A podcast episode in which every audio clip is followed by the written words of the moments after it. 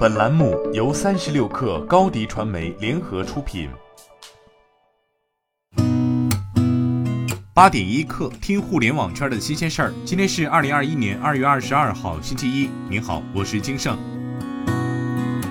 银保监会近日发布通知，商业银行与合作机构共同出资发放互联网贷款的，应严格落实出资比例区间管理要求。单笔贷款中，合作方出资比例不得低于百分之三十。地方法人银行开展互联网贷款业务的，应服务于当地客户，不得跨注册地辖区开展互联网贷款业务。无实体经营网点，业务主要在线上开展，且符合银保监会其他规定条件的除外。深圳市政府决定组织实施二零二二年民营及中小企业创新发展培育扶持计划，其中改制上市培育资助项目的奖励方式包括：对你在境内证券交易所首次公开发行股票并已经完成上市辅导的，给予最高不超过一百五十万元的奖励；对直接在境外证券交易所首次公开发行股票的，给予最高不超过八十万元的奖励；对已在新三板成功挂牌的，给予最高不超过五十万元的奖励。国家邮政局监测数据显示，二月二十号正月初九，全国邮政快递企业快递包裹揽收量已恢复到节前正常水平，标志着邮政快递业已结束春节模式，恢复正常运营。据国家邮政局相关负责人介绍，二月十八号正月初七，所有快递企业全面恢复正常营业和生产运营，八成以上快递员工已返回工作岗位。到二十号正月初九，快递包裹揽收量就恢复到节前正常水平，全网复工复产速度远高于去年。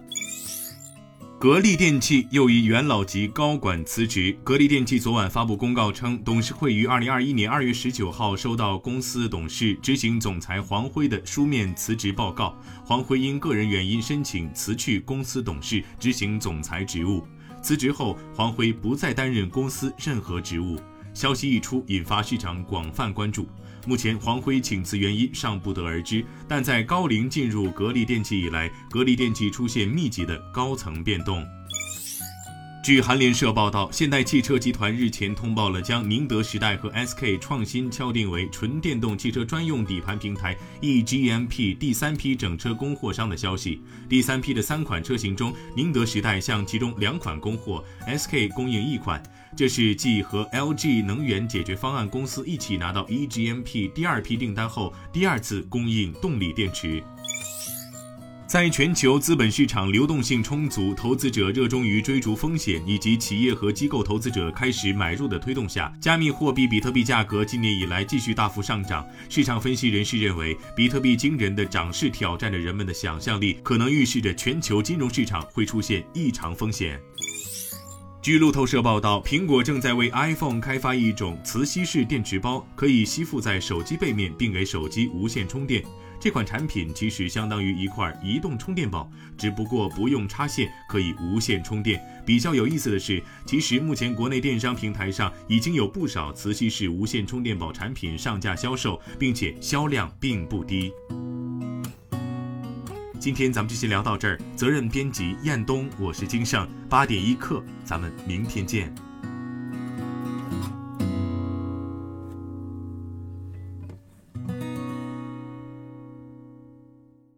欢迎加入三十六氪官方社群，添加微信 baby 三十六氪 b a b y 三六 k r，获取独家商业资讯，听大咖讲风口，聊创业，和上万客友一起交流学习。